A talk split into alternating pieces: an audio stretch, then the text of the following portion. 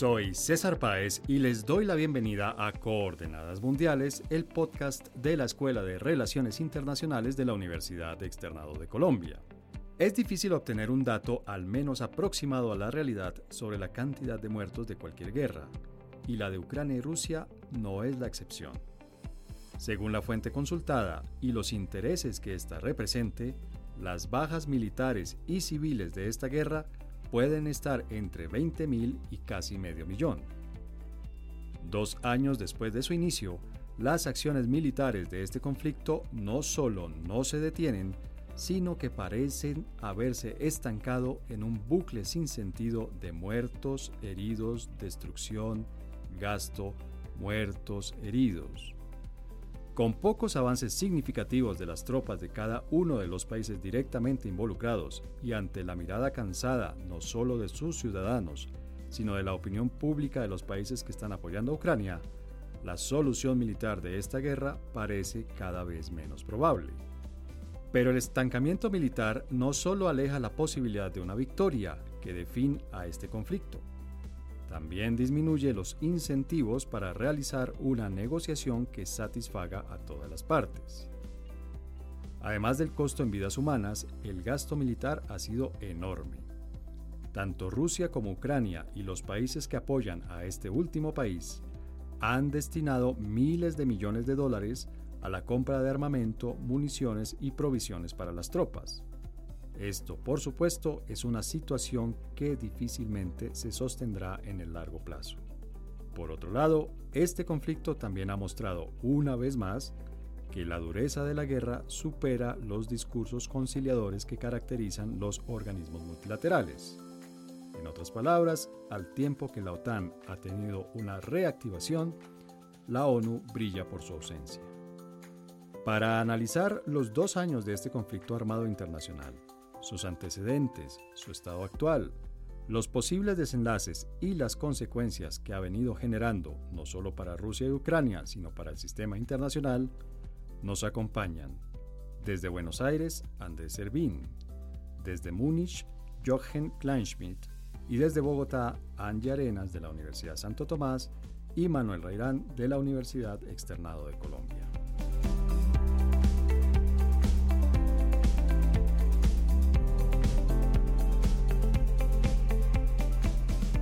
Bueno, ya esto se volvió costumbre gracias a nuestro productor Rafael Piñeros. Siempre tenemos invitados internacionales y obviamente de primerísimo nivel. Quiero saludar primero a Angie, discúlpame Angie, yo soy una persona ya de cierta edad, de cierta una generación pasada, entonces por eso todavía le doy prioridad a las damas. Angie, gracias por estar aquí con nosotros en Coordenadas Mundiales. A ustedes por la invitación, buenos días. Bueno, y tendremos, y tenemos, perdón, a Andrés Servín. Andrés, ¿cómo estás? Muy bien, ¿cómo estás tú?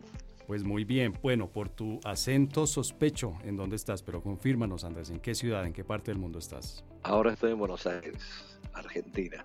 Muy bien, se está terminando el verano allá, ¿verdad? Está comenzando. Pero no, no con mucha frecuencia. muy bien, bueno. y también tenemos a Jochen Kleinschmidt. Jochen, ¿lo, lo pronuncié bien? Kleinschmidt. Claro que sí. Muy bueno, lo logré, mira, muy bien. ¿En dónde estás tú, Jochen? Recuérdanos, por favor. En Múnich, Alemania. Múnich, muy bien. Bueno, y finalmente, pero no por, por, eh, por eh, orden de importancia, sino por confianza y por cercanía, mi colega y amigo Manuel Reirán, que nos acompaña ya varias veces aquí en Coordenadas Mundiales. Hola, César, muchísimas gracias por la invitación y un cordial saludo a todas las personas que nos están acompañando también. Un grato saludo para ellos. Bueno, y después de esta presentación de este panel de lujo que tenemos hoy, les propongo que entremos de inmediato en materia. Dos años cumplimos ahora de la guerra en Ucrania. La primera pregunta obviamente tiene una, una trampita que nos servirá para darle contexto a este episodio. ¿Son dos años de la guerra, Angie, o en realidad esta es una guerra que comenzó mucho antes? Bueno, yo creo que si juiciosos con la revisión histórica del conflicto, podríamos decir que inició mucho antes de la invasión de Rusia a Ucrania. Tendríamos que ubicarnos eh, concretamente en el año 2014, cuando empiezan todas las protestas del Euromaidán y demás, que nos van a llevar pues a la invasión de la península de Crimea. Aquí habría que recordar que Crimea originalmente es un regalo que hace Nikita Khrushchev a, Ucrania, ¿cierto? Es decir, que era un territorio originalmente ruso. Em, y en 2014 inician una serie de confrontaciones al interior eh, de Ucrania que finalmente pues van a derivar en la invasión de Rusia a eh, la región del Donbass en el año 2022. Ya pues se completan dos años de, la guerra propiamente, pero yo creo que es producto de, la suma de muchas situaciones que vienen de, varios años atrás y que incluso podríamos irnos a periodos históricos mucho más anteriores al siglo XXI. Claro, pero por ahora, por ahora, dada la brevedad de nuestro episodio, les, les, les propongo que nos quedemos en el siglo XXI. Jochen, ¿cuáles son, en tu opinión y desde lo que tu conocimiento, obviamente, cuáles son las causas de esta guerra? ¿Cuáles son las principales causas que llevó a Vladimir Putin a tomar la decisión de volver a invadir Ucrania y volverse a, cruzar la frontera y a tratar de controlar el país? Ah, no escuché muy bien la pregunta, parece que la, la, conexión estuvo mal un poco, pero tú preguntaste por las causas de la guerra, ¿verdad? Así es. Ah, obviamente uno puede distinguir entre causas a más largo plazo que condujeron, por ejemplo, a la invasión en 2014 y hay que buscar esas causas sobre todo en la política interior de Rusia. Carece de institucionalidad, que es esencialmente un régimen neopatrimonial donde un gobierno autoritario distribuye recursos financieros a sus eh, partidarios y uh, basado en eso tenemos la experiencia en la investigación de conflictos que regímenes personalistas, regímenes neopatrimoniales frecuentemente tienden a la agresión externa.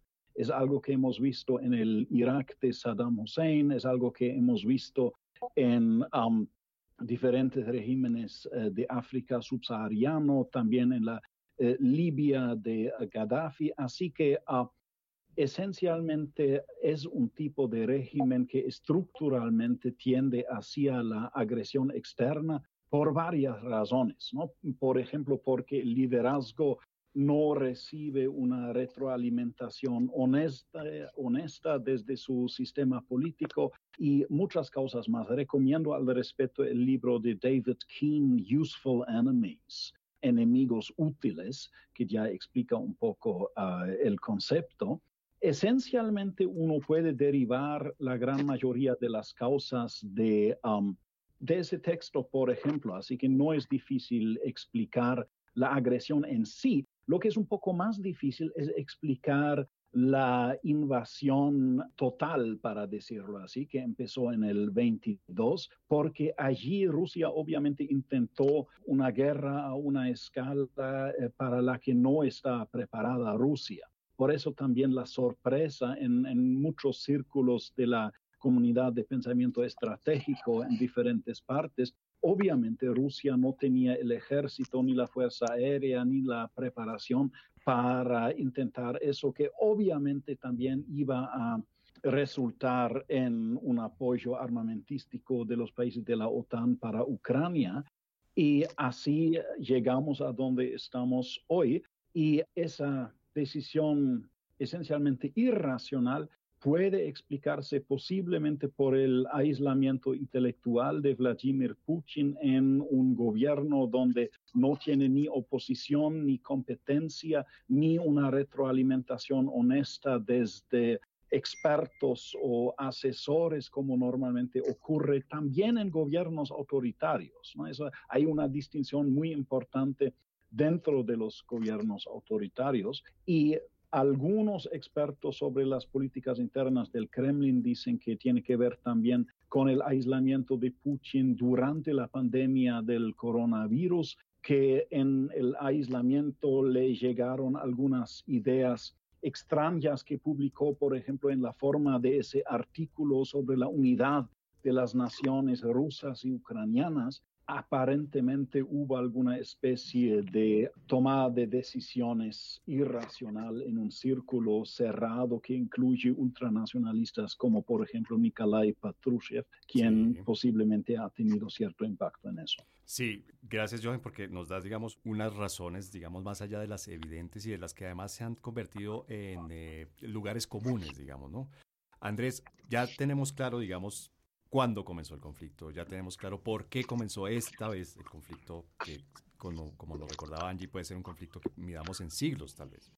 Y Jochen nos deja claras las, las causas de la, de la etapa inmediata del conflicto, de la etapa actual del conflicto. ¿En qué está el conflicto? Dos años después, ¿en qué está la guerra entre Rusia y Ucrania? Bueno, primero quisiera señalar que disiento de algunas cosas que dijo Johan.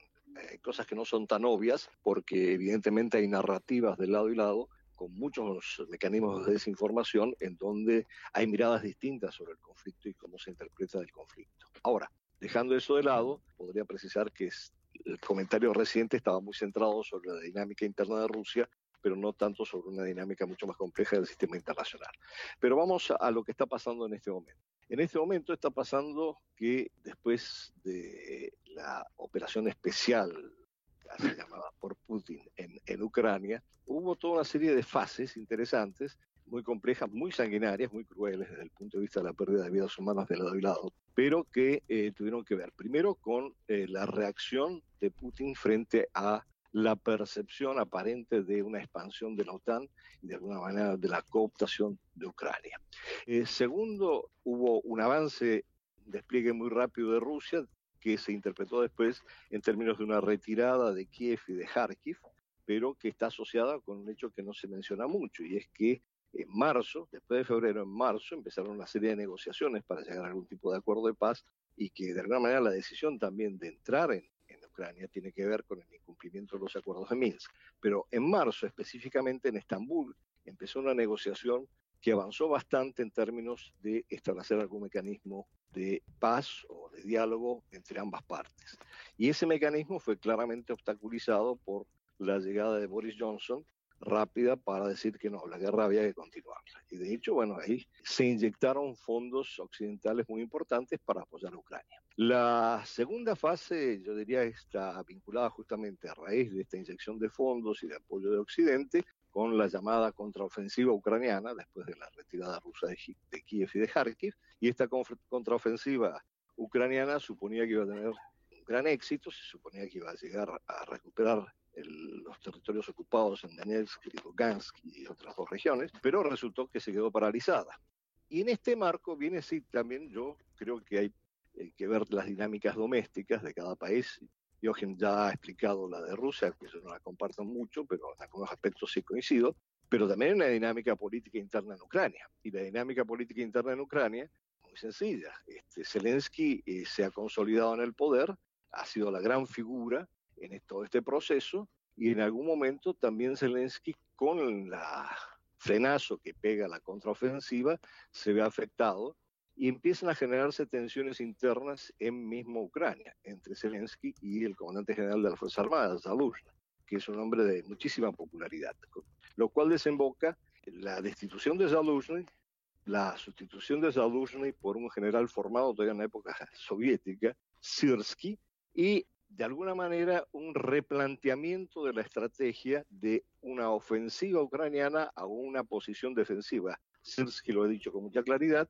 estamos en una posición defensiva, pero no cedemos de ninguna manera los territorios que han sido ocupados por Rusia. Entonces, hay distintas fases en las cuales lamentablemente todavía, yo no quiero adelantarme algunas de las preguntas que están planteadas, pero no ha habido mecanismos específicos como para avanzar en algún tipo de armisticio, diálogos, es el fuego, etcétera, etcétera. Entre otras cosas porque también Zelensky ha sido muy tajante en este sentido y ha señalado que la prohibición de entrar en cualquier tipo de negociación con Rusia. Esto, desde luego, para bailar el tango hacen falta dos. Aquí no hay ni buenos ni malos en esta historia, sino que yo creo que hay que analizar los hechos como son.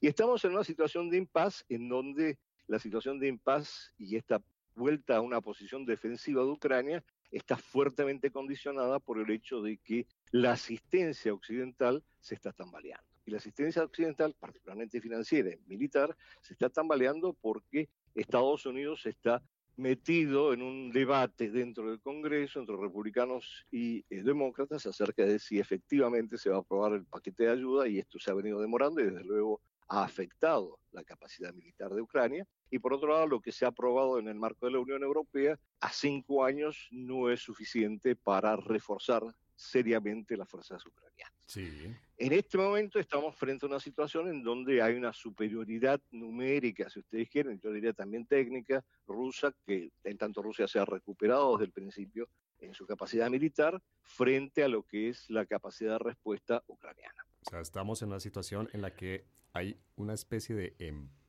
o por lo menos de estancamiento, pero en el que eh, Rusia tiene cierta ventaja. Yo diría que sí, Rusia en este momento tiene una cierta ventaja y en este momento estamos viendo que está por caer la ciudad de Argivka, que es una, entrada clave, digamos, al ámbito de Donetsk. Bien, y bueno, Manuel, creo que nos queda claro por dónde comenzó, por qué comenzó, en dónde va la guerra. Pero hay una pregunta de fondo, hay una pregunta, digamos, eh, que tiene que ver con la estructura misma del sistema internacional y es el significado de esta guerra. Obviamente una guerra en la que está el país más grande del mundo, una de las superpotencias nucleares y militares en general, quiero decir, no solamente en armas nucleares, sino en otro tipo de armamento del mundo, pues es lo suficientemente importante para que el planeta centre su atención en lo que sucede allí. Pero más allá de esta, ¿cómo decirlo?, de esta espectacularidad macabra y trágica de esta guerra, ¿qué significa esta guerra? ¿Qué ha significado esta guerra para las relaciones internacionales? Bueno, yo creo que creo que todas las personas que han, hemos hablado en este, en este, pues en este momento, creo que suman los diferentes puntos para que alimente este conflicto o esta guerra.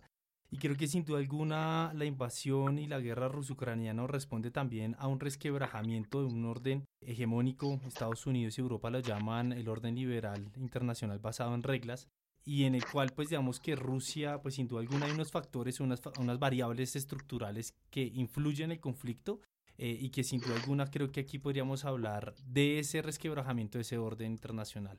Eh, implica la profundización de una crisis en el liderazgo internacional, una competencia que estamos viendo a gran escala, a, unos resultados inciertos y a un nivel suficiente porque los actores están dando todo de ello.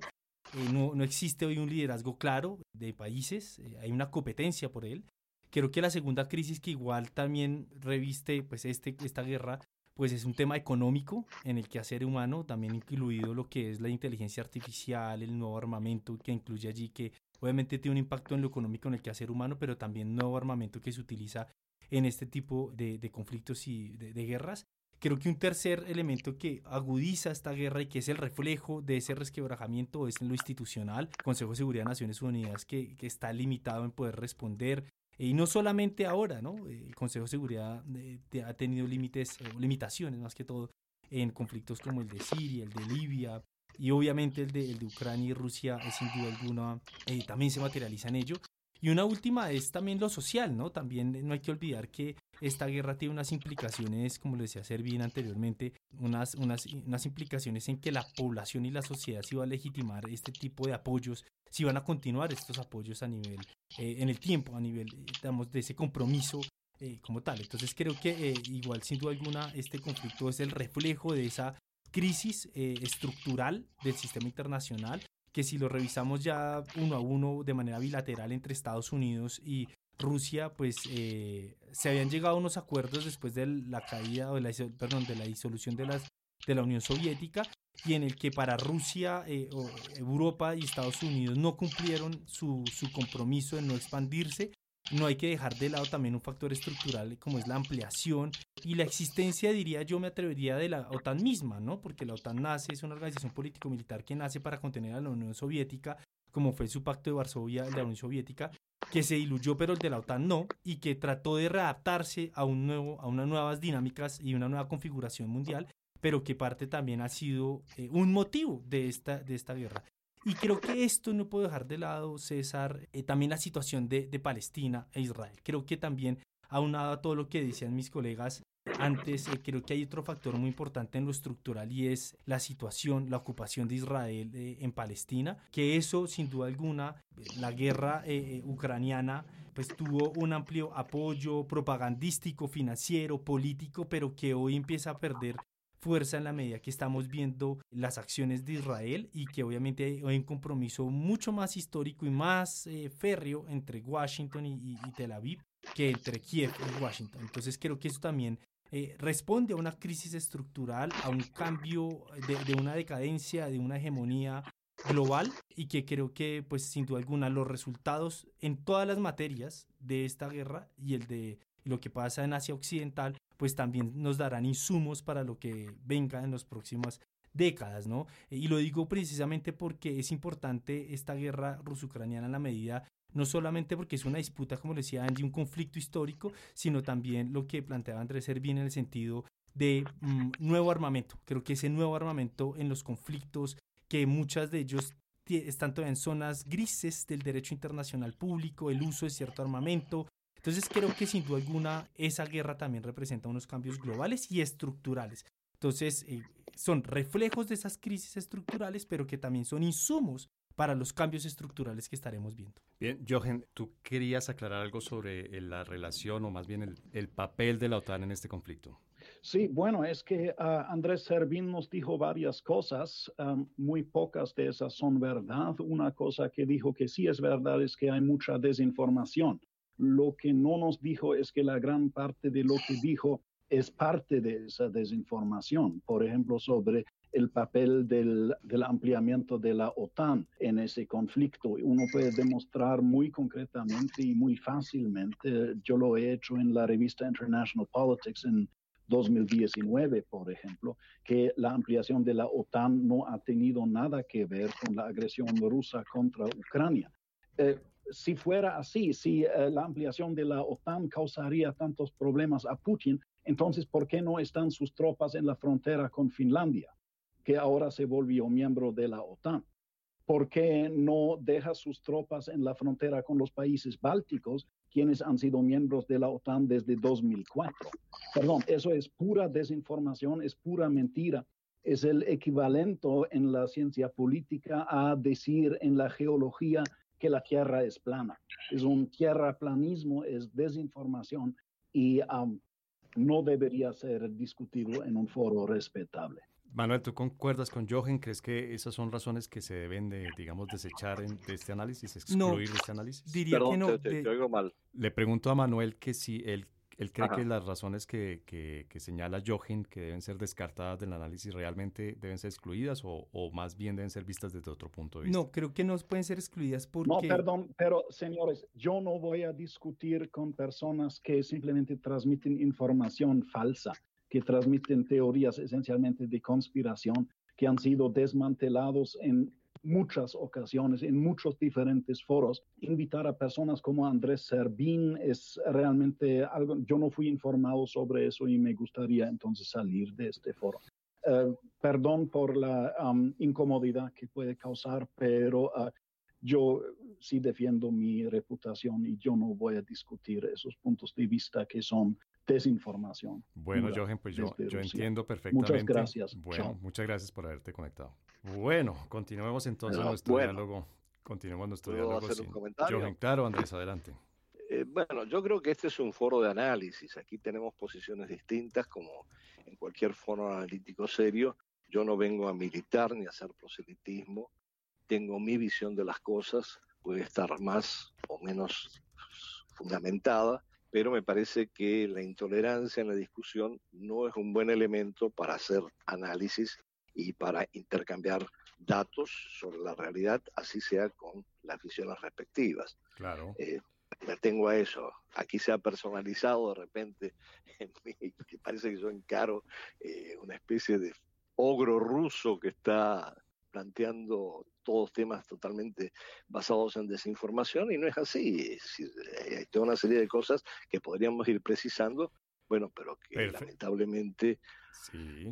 ha decidido que no es necesario porque él ya tiene la verdad en sus manos y su mirada es la correcta. Bien, está bien. me parece respetable desde el punto de vista de la mirada, pero desde el punto de vista del análisis me parece absolutamente una falta de, capacidad profesional. Bueno, les propongo entonces que con esta nota un poco, no sé, como disonante podría decir uno, eh, demos por terminado este segmento y los invito al siguiente segmento en el que vamos a hablar precisamente de cuáles son los protagonistas de todo lo que está sucediendo en la guerra entre Ucrania y Rusia, más allá obviamente de Ucrania y Rusia.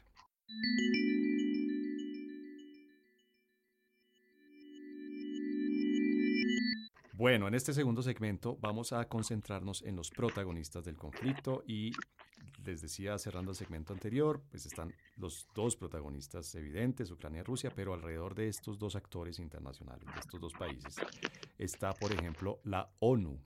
Angie, ¿qué tan golpeada ha salido la ONU en el sentido de su, su prestigio, su importancia, su legitimidad?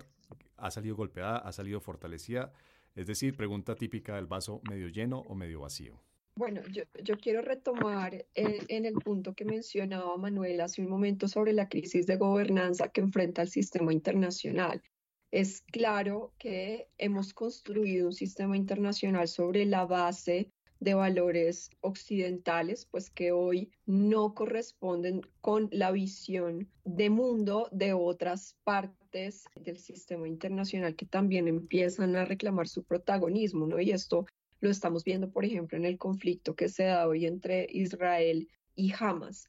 Pero más allá de eso, vámonos a la, pregunta que realiza sobre Naciones Unidas. Es claro que parte de la crisis de esa gobernanza gira en torno a la incapacidad de Naciones Unidas de liderar los procesos de gobernanza del sistema internacional y ser un mediador efectivo en el marco de los conflictos interestatales que se desarrollan hoy, que hay que decirlo, ningún analista esperaba que el siglo XXI iba a ser un siglo de conflictos entre estados, ¿no? Creíamos que la tendencia iba a seguir hacia los conflictos intraestatales y Naciones Unidas ha demostrado su incapacidad de mediar y de promover una solución pacífica del conflicto y esto pues por supuesto pone sobre la mesa un debate en torno a la necesidad de reconfigurar la forma en la que está pensada esta organización.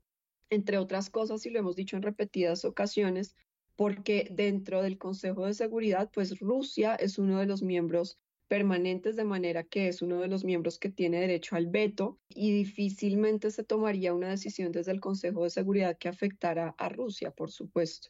Y pues está también Estados Unidos, que pues es el país de mayor liderazgo, dentro de la OTAN y que por supuesto pues ha sido uno de los mayores contribuyentes para eh, el sostenimiento de la guerra de parte de Ucrania. Entonces yo creo que la, ONU sale bastante debilitada de este escenario y mucho más con el nuevo escenario o el nuevo frente que se abre en Medio Oriente, ¿no?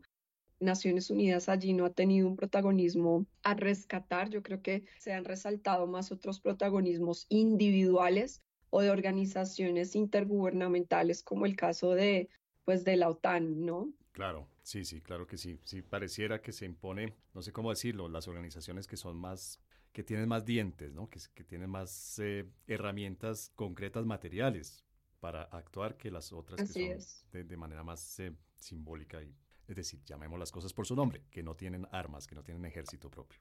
Bien, Manuel, la, la, Unión Europea, la Unión Europea es obviamente otro de los actores que ha sido, digamos, indirectamente afectado en el sentido de que no es, no es, una, no es una parte de las, de las de las dos que están en la guerra, pero por supuesto ha tenido que asumir muchas de las consecuencias de este conflicto. ¿Cómo ves la, digamos, la, el futuro de la relación de la Unión Europea con Rusia, con Ucrania? ¿Qué, qué tanto ha afectado realmente esta guerra a la Unión Europea? Yo creo que ha sido, César, uno de los países más afectados, de, perdón, de las zonas, perdón, más afectadas, en la medida que eh, no hay que olvidar que eh, Rusia era un socio energético clave, importante, relevante para, para, para los países europeos y en específico Alemania, que pues había construido el Nord Stream 2, que Estados Unidos había estado en contra de esta construcción, que incluso llegó a querer sancionar a Alemania por la construcción de este Nord Stream 2, que fue bombardeado, que pues, Europa y Estados Unidos dejaron de profundizar cuando se dieron cuenta que al parecer la actuación no había sido rusa. Creo que también siguen siendo los perdedores en la medida que pagaron 40% más costoso la energía del gas líquido, eh, gas licuado, perdón, eh, eh, por parte de Estados Unidos y que hace dos, tres semanas Estados Unidos decidió no vender más este gas y eso pone sin duda alguna en aprietos a Europa. Creo que quien pierde más aquí es Alemania en la medida que tenía un acuerdo directo.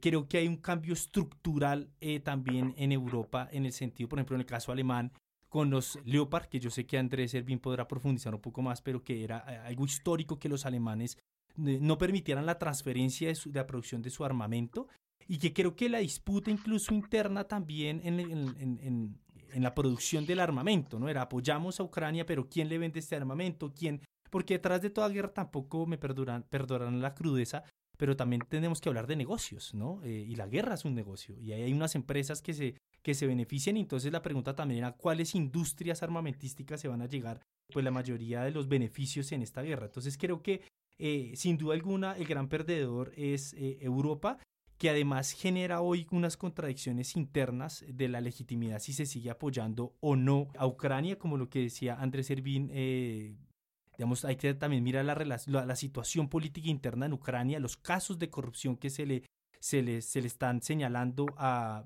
Vladimir Zelensky eh, y que hoy eh, Europa también se ve eh, presionada por, unas, por un auge de la extrema derecha, otros lo llaman de los neopatriotistas, del neofascismo, no sé, hay mucha clasificación sobre esto, y que sin duda alguna va a tener unas implicaciones muy cercanas en la medida que del 6 al 9 de junio de este año habrán elecciones en el Parlamento Europeo y existe un alto temor de que llegue el crecimiento de partidos de extrema derecha al Parlamento. Entonces creo que es uno de los actores que más perdió, perdió acuerdos estructurales históricos que se ve hoy en aprietos en temas energéticos, también en términos militares, pero sin duda alguna también en términos reputacionales, en la medida que para el conflicto ruso-ucraniano, la guerra ruso-ucraniana, se pedían muchas cosas de derechos humanos, el derecho internacional, el orden internacional liberal basado en reglas, pero había una acción limitada en el caso de Asia Occidental. Y con esto termino, César. Sin duda alguna, me parece curioso y es que dos datos que quiero ofrecer. La proyección del Fondo Monetario Internacional para el 2024 da a una Rusia un crecimiento. Obviamente hay que dejar claridad que esto puede cambiar, ¿no? Hay acontecimientos inesperados que suceden que afectan a las economías. Pero según el Fondo Monetario Internacional, Rusia crecería para este 2024 un 2.6 y cuando tú miras en detalle para los países, Francia solo crece el 1, Alemania el 0.5 y lo curioso es que estos países son los que han puesto las sanciones a Rusia y pues son los países que menos crecen en relación con lo ruso. También puede ser explicado por el armamento, pero pues que creo que es importante tenerlo presente. Al igual, con esto termino, César, es el número de cruces fronterizos y la población que ha estado ahora en territorio europeo y el control del armamento, que también hay una dificultad allí. No hay un control riguroso de ese armamento que se le entregó a Ucrania y que está en el flote y que puede quedar en el mercado negro. Claro, y precisamente sobre ese último punto del que, que, mencionaba Manuel en su análisis de los costos que ha tenido esta guerra para la Unión Europea, eh, se deriva la, la pregunta que te quiero formular, Andrés. Rusia, ¿qué tan costosa ha sido esta guerra para Rusia? Mi pregunta es, es voluntariamente ambigua. Quiero decir, ¿cuáles son para ti los costos que ha tenido que asumir Rusia en esta guerra? Bueno, había una percepción de que las sanciones impuestas por Occidente iban a afectar de una manera dramática la economía rusa. Eh, yo creo que esa percepción estaba un poco distorsionada por la incapacidad de algo que ya planteó Manuel con mucha claridad. Lo que está pasando en términos del cambio del sistema internacional y desde luego la misma crisis del multilateralismo que estaba planteando Angie. Aquí hay una situación en donde el mundo se está reestructurando y el impacto de las sanciones económicas que se esperaba por parte de Occidente no tuvo el efecto esperado y al contrario reorientó gran parte de la economía rusa, primero en una reestructuración de la economía rusa, por ejemplo, entre otras cosas, por su capacidad de desarrollar en este momento su, estructura militar, pero también en el sentido de que eh, Rusia buscó incentivar sus vínculos económicos y proyectarse hacia otras regiones. Eso no viene de la guerra de Ucrania, eso ya viene de hace 20 años, por ejemplo, la relación con China, la relación con todo lo que es Eurasia, la relación con la India misma, que se antecede a eso. Bueno, en todo caso, Rusia amplió su espectro. Yo no sé, en este, en este momento están presentando unas cifras increíbles eh, con respecto a cuánto se incrementó el comercio entre Rusia y China, eh, en algunos casos señalándolo como, son, como un comercio complementario, un intercambio complementario, en otros casos, eh, desde otra perspectiva, se dice bueno que China se lleva la mejor parte, pero lo importante es que Rusia salió del impasse avanzando en la interlocución, el comercio la interacción con otros actores que no eran ni la Unión Europea ni desde luego Estados Unidos. ¿Y cuáles son esos otros actores? Bueno, en principio todo lo que es ese gran espacio euroasiático, muy importante, pero también ha buscado de alguna manera diversificar sus vínculos con otro actor que aquí estamos perdiendo de vista y que es un, un actor bastante ambiguo, utilizando tu misma frase, que es el sur global, y con el cual ha incrementado también sus capacidades de, intercambio y de comercio. Entonces, eh, yo diría desde el punto de vista económico, eh, las cifras que ha dado Manuel en términos del crecimiento de la economía rusa, de un crecimiento de 2.6 comparativamente con un crecimiento mucho menor de Europa, por un lado, y por otro lado, con el crecimiento de las economías euroasiáticas en general, estoy hablando solamente de China, estoy hablando de la India, estoy hablando de toda una serie de actores que van también a los miembros de la ASEAN, en fin, que eh, de alguna manera se han beneficiado de una dinámica distinta de intercambio comercial, de vinculación, de cooperación en el ámbito tecnológico y productivo, y que de alguna manera han puesto en cuestión la efectividad de las sanciones económicas por lo menos para el caso de grandes actores como es el caso de Rusia. No sé en otros casos si podríamos hablarlo más adelante o no, pero las sanciones económicas, por ejemplo, en el caso de Venezuela, en el caso de, Cuba, tienen otro efecto porque son economías mucho más endebles o mucho más dependientes de un solo producto que en el caso de Rusia. Y yo insisto mucho que en toda esta perspectiva sí hay que ver el rol de la reestructuración de la economía mundial en términos del desplazamiento de la dinámica económica del Atlántico hacia el Pacífico, la emergencia de toda una serie de economías nuevas y en ese contexto la capacidad de Rusia de proyectarse hacia esos nuevos actores, no solamente a través de los BRICS, sino hay otros mecanismos, la Organización de Cooperación de Shanghái es importante, en fin, que permiten a Rusia un respiro importante un crecimiento y una capacidad de estar en este momento en una ventaja militar significativa con respecto a Ucrania. Andrés, y te pido porfa que la siguiente pregunta, que la respuesta a la siguiente pregunta sea muy breve por cuestiones de tiempo. ¿Vladimir Putin sale fortalecido, sale debilitado o, digamos, esta guerra tiene un efecto neutro sobre la situación de Putin en Rusia?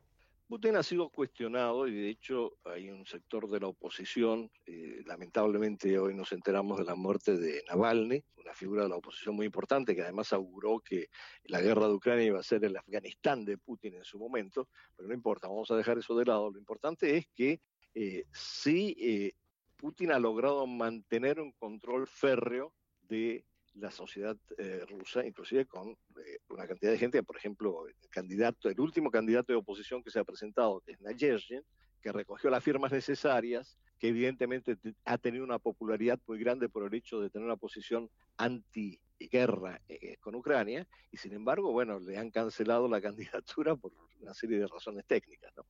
Eso para responder a tu pregunta muy brevemente. Hay muchas cosas más para decir al respecto. Gracias. Eh, gracias por la respuesta y gracias por la brevedad, Andrés. Muchas gracias.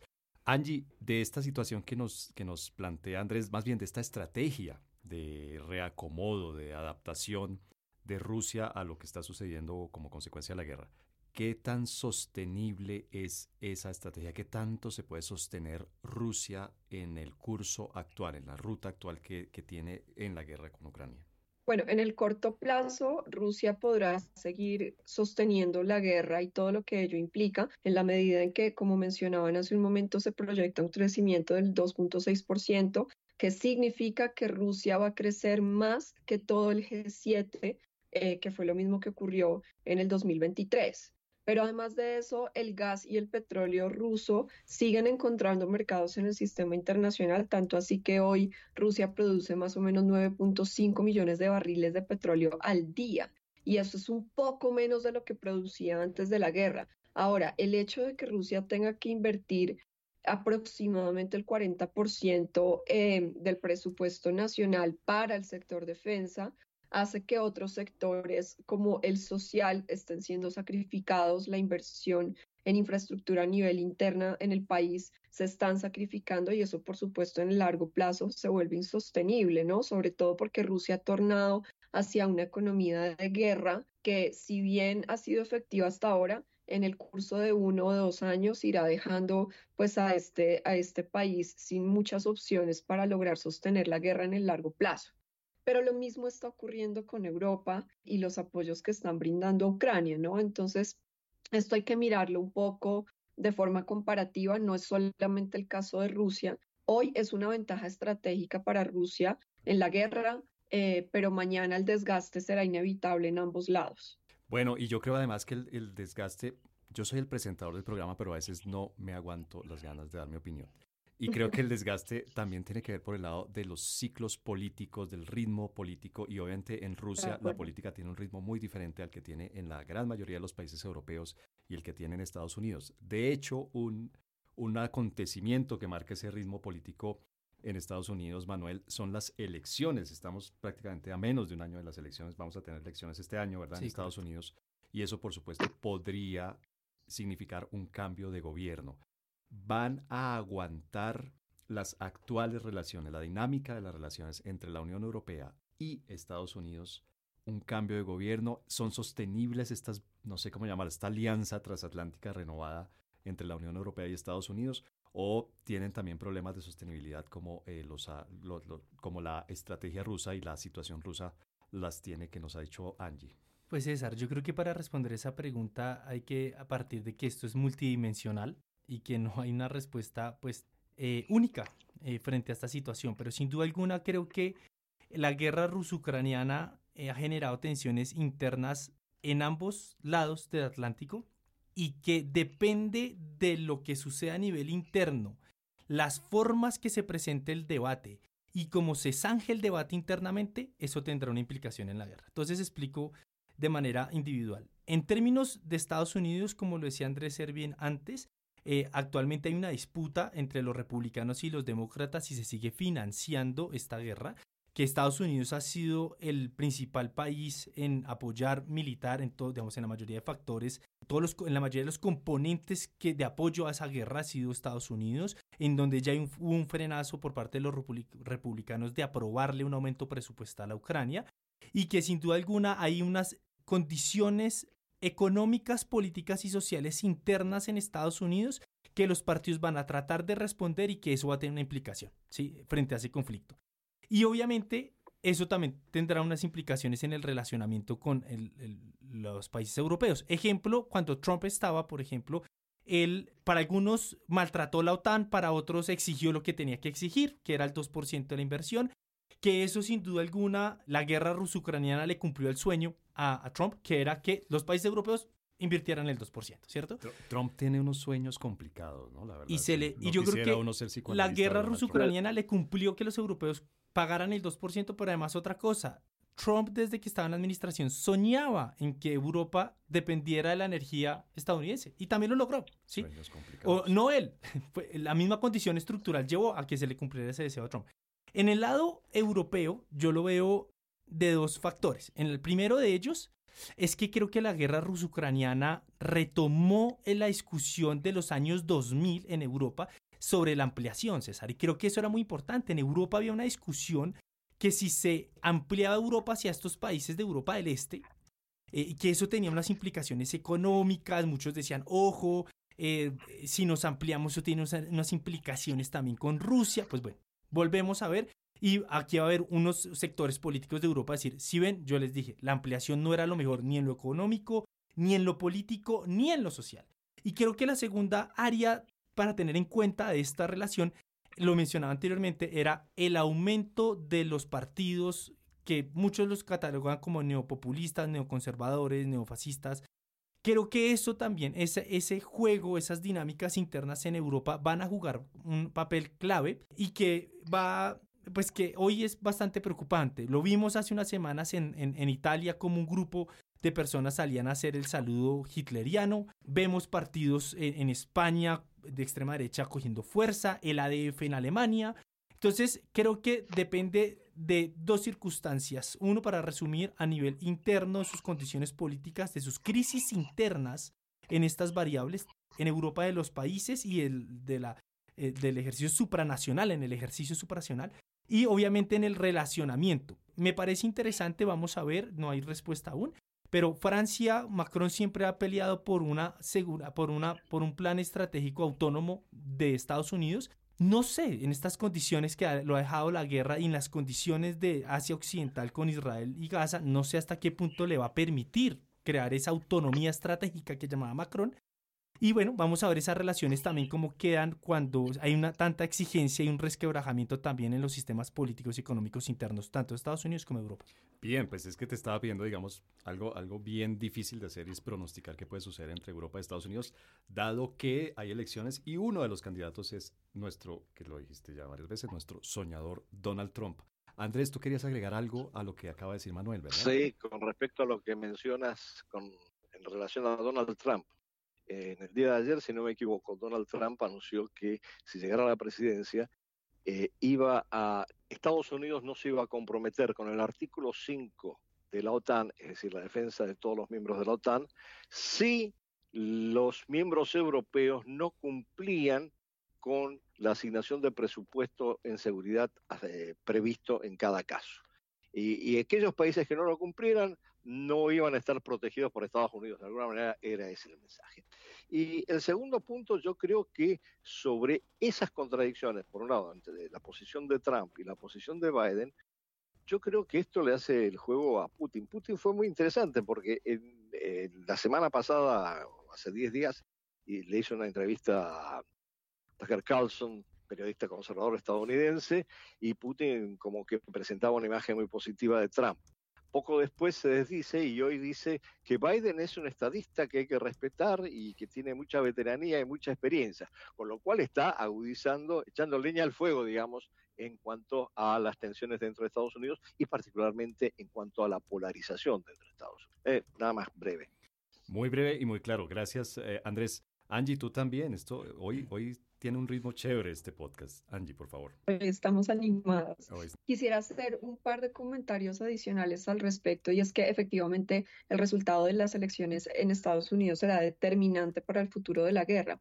Por un lado, eh, en este momento Estados Unidos ya tiene un paquete de ayudas de, de, de 60 mil millones de dólares para, para enviar a Ucrania, que de hecho está bloqueada por la Cámara de Representantes, ¿no? Y, por supuesto, el hecho de que Biden continuara en la presidencia y lograra reelegirse, pues de alguna manera significaría una continuidad en esos apoyos. Donald Trump ha dicho en distintos escenarios que no está dispuesto a continuar con el mismo ritmo de apoyos hacia la guerra y esto implicaría que los países europeos tendrían que duplicar sus esfuerzos para sostener la financiación de la guerra como se ha hecho hasta ahora. Em, y eh, pues un poco sumado a lo que mencionaba ahorita Andrés, pues básicamente a, hoy, desde 2014 a hoy, la OTAN ha invertido más o menos 600 mil millones para la defensa de los Estados miembros, pero efectivamente el condicional es que todos empiecen a aportar el 2% del PIB eh, y esto se lograría en 2024 en un alto porcentaje si se continúa con, el incremento paulatino de los porcentajes más o menos unos 18 países de la OTAN estarían invirtiendo el 2% y eso de alguna manera va llevando poco a poco a que, la, la, implicación de la OTAN en el conflicto sea cada vez mayor y más directa, tanto así que esta semana vimos que la OTAN anunció que van a empezar a entrenar a soldados ucranianos en Polonia, ¿no? Y esto ya le da también unas connotaciones muy distintas, que cambia un poco el discurso original de, estos países de no implicarse directamente en la guerra. Yo creo que entrenar soldados en territorio tan, pues ya tiene unas implicaciones distintas. Por supuesto, pues vamos a ver, obviamente, la reacción que ante eso tenga Vladimir Putin, pero creo que no va a ser una completamente inesperada.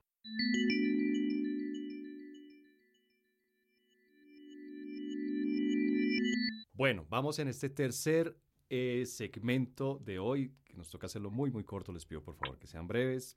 a ver qué implicaciones tiene esta guerra para nuestra región. Evidentemente, estamos casi literalmente al otro lado del mundo, en las antípodas o muy cerca de las antípodas de lo que está sucediendo allí. Sin embargo, un conflicto de esta magnitud, en la que está involucrado, repito, uno de los países más poderosos militarmente del mundo y en el que hay todas las derivaciones económicas que ya hemos conocido de gas, de petróleo, de aceites, eh, incluso aceites de cocina, de semillas de girasol, de materias primas para fertilizantes, etcétera, etcétera, de alguna manera nos han tocado acá en América Latina. Les preguntaría, por favor, a su, eh, desde su punto de vista, qué implicaciones tiene actualmente, dos años después de haber iniciado esta guerra, el conflicto entre Ucrania y Rusia aquí en América Latina. Angie, ¿cuál dirías tú que es la principal consecuencia que estamos asumiendo aquí en América Latina? Bueno, yo creo que no hay consecuencias directas, pero sí indirectas, como por ejemplo el hecho de que Wagner esté desarrollando sus actividades, entre otras cosas, ayudando a promover redes complejas de economías ilícitas en América Latina, pues porque como hemos visto ha habido pues un desplazamiento de este actor dentro del conflicto, ¿no? Entonces eso finalmente hace que Wagner se despliega por el mundo, tiene una alta presencia en África, pero también en América Latina está tomando fuerza. Sabemos que es por el lado de Venezuela y pues en Venezuela está, por ejemplo, el arco minero, ¿no? Y el arco minero pues obviamente da lugar a una serie de, economías ilícitas, particularmente pues la explotación ilícita de yacimientos mineros, que es hoy una de las grandes preocupaciones de Colombia en términos de delincuencia organizada transnacional y no solamente de Colombia, sino de todos sus vecinos. Y es por eso que, por ejemplo, en el, marco de la CAN eh, se ha dado una iniciativa reciente de comenzar a realizar operaciones militares y de policía conjuntas para combatir las economías ilícitas. Yo creo que ese es el tipo de consecuencias que eventualmente podemos ver acá, también en términos de comercio, pero esto ya lo hemos visto, esto no es nuevo. Este, tanto la guerra en Ucrania como la guerra eh, entre Israel y Hamas, pues ha comenzado a afectar seriamente la economía mundial, el crecimiento. Fíjense, por ejemplo, las tasas de crecimiento tan bajas de los estados latinoamericanos en 2023, que obviamente se debe a factores internos y externos, por supuesto, pero pues la dinámica de la economía mundial también influye en la nuestra, ¿no? Colombia tuvo un crecimiento mucho más bajo del que se esperaba. Esperábamos un crecimiento al menos del 0.9 o del 1% y no se logró. Entonces, pues eso también nos da una idea de cómo estas guerras finalmente pues afectan a estas latitudes, aunque estén ocurriendo muy lejos de acá.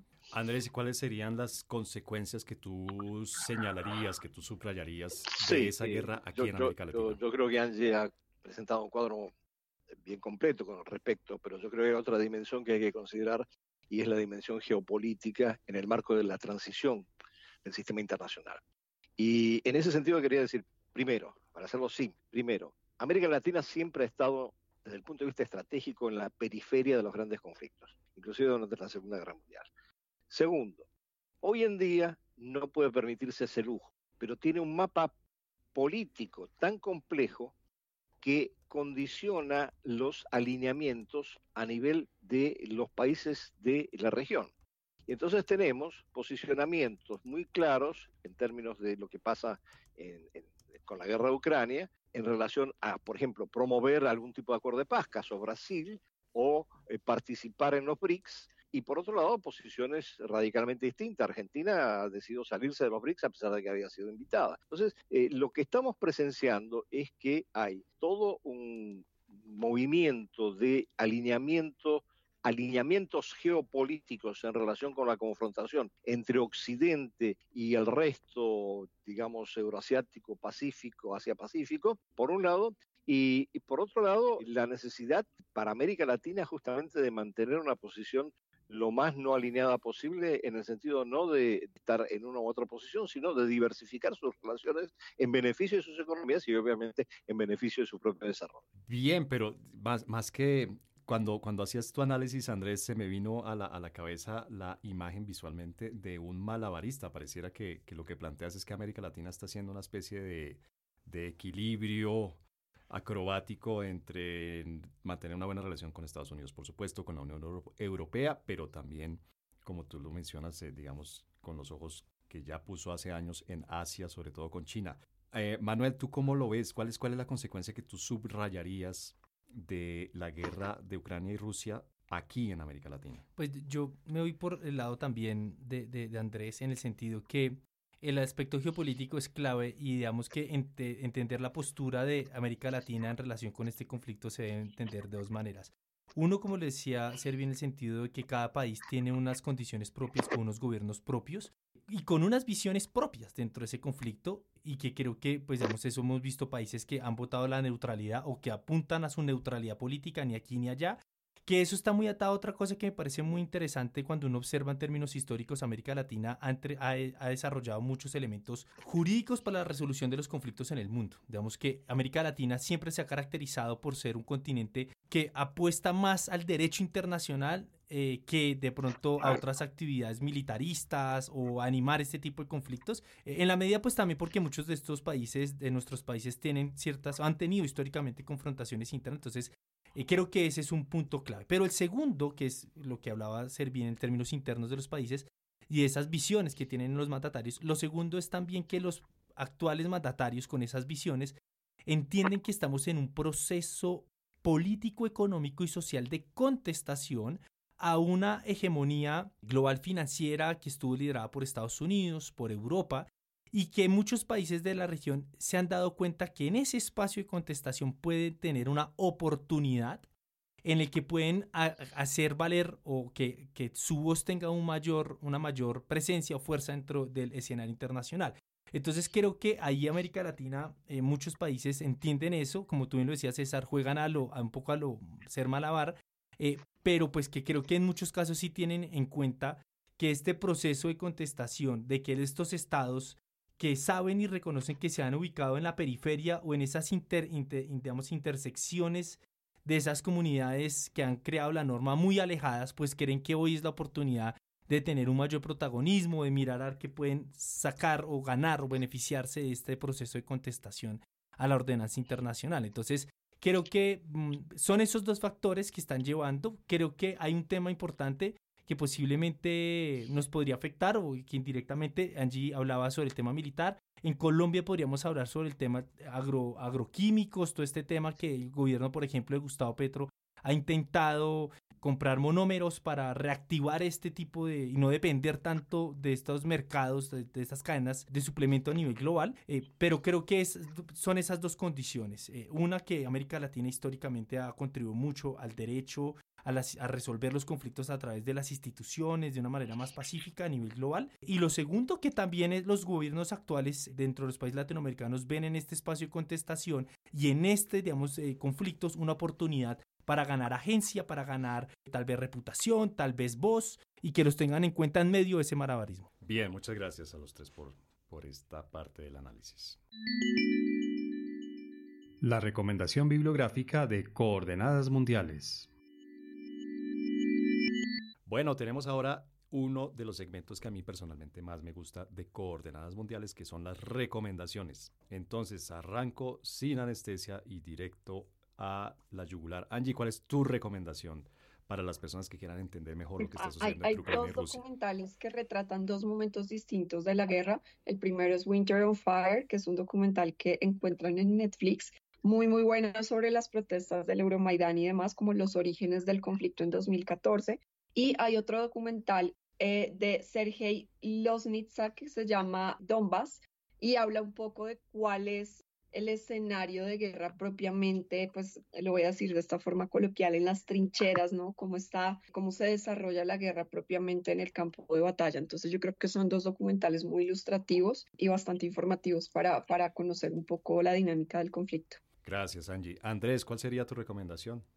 Bueno, yo siguiendo el ejemplo de uno de los panelistas que lamentablemente se retiró, voy a ser autorreferencial y voy a citar dos libros míos que me parece que justamente tratan de abordar estos temas. Uno es Eurasia y América Latina en un mundo multipolar para ver la perspectiva eurasiática y el otro que es más reciente y es sobre la guerra de Ucrania es Guerra y Transición Global. Eh, todos esos libros se pueden bajar de internet sin ningún problema a través de la página nuestra y adicionalmente hacerle un poco de promoción a la organización que presidió hasta este año pasado, que CRIES, tenemos una revista que se llama Pensamiento Propio, en donde hay mucho análisis geopolítico, por ejemplo, un número dedicado enteramente al Indo-Pacífico, pero también a temas que tienen que ver con Ucrania. Bien, Andrés, gracias por tu recomendación y, por supuesto vale la autorreferencia, la autopromoción. Manuel, ¿cuál sería tu recomendación? Bueno, yo quiero eh, recomendar un libro de el autor Andrei Singankov, no soy bueno pronunciando nombres en ruso.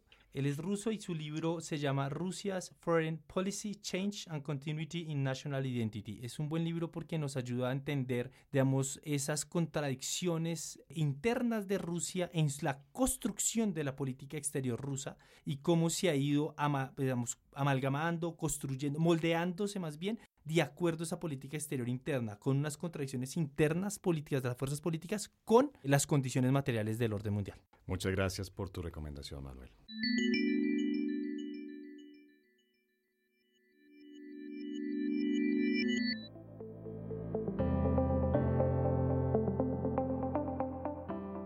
Bueno, uno siempre quiere que este ejercicio que hacemos aquí en Coordenadas Mundiales sea interesante, sea hasta divertido si se quiere, incluso hablando de cosas horribles como la guerra, que por supuesto tiene consecuencias muy, muy trágicas. Y quiere uno que sea un diálogo tranquilo y, amigable. Lamentablemente eso ah, se logra casi siempre, pero algunas veces hay excepciones para eso. Hoy tuvimos un pequeño incidente en la grabación de este episodio. Sin embargo, pudimos continuar nuestro diálogo de una manera respetuosa y una manera amigable con nuestros invitados. Es por eso que quiero agradecerle especialmente a los tres invitados que están aquí todavía con nosotros. Por supuesto a Angie Arenas. Angie, gracias por volvernos a acompañar aquí en Coordenadas Mundiales. Yo creo que nos va a tocar pensar incluirte en la lista de regalos de Navidad de Coordenadas Mundiales. Muchas gracias, Angie, por acompañarnos nuevamente. Al contrario, muchas gracias a ustedes por la invitación. Siempre es un placer enorme estar en este espacio. Muchas gracias a los colegas por, por los aportes y, y, nada, aquí estamos siempre que, que, el programa lo requiera. Muchas gracias, de verdad. Y Andrés, a ti muchas gracias eh, pues por, por haberte conectado desde Buenos Aires, que por lo que veo, por tu ropa todavía están ustedes en, en, en un verano en un verano cálido, ¿verdad?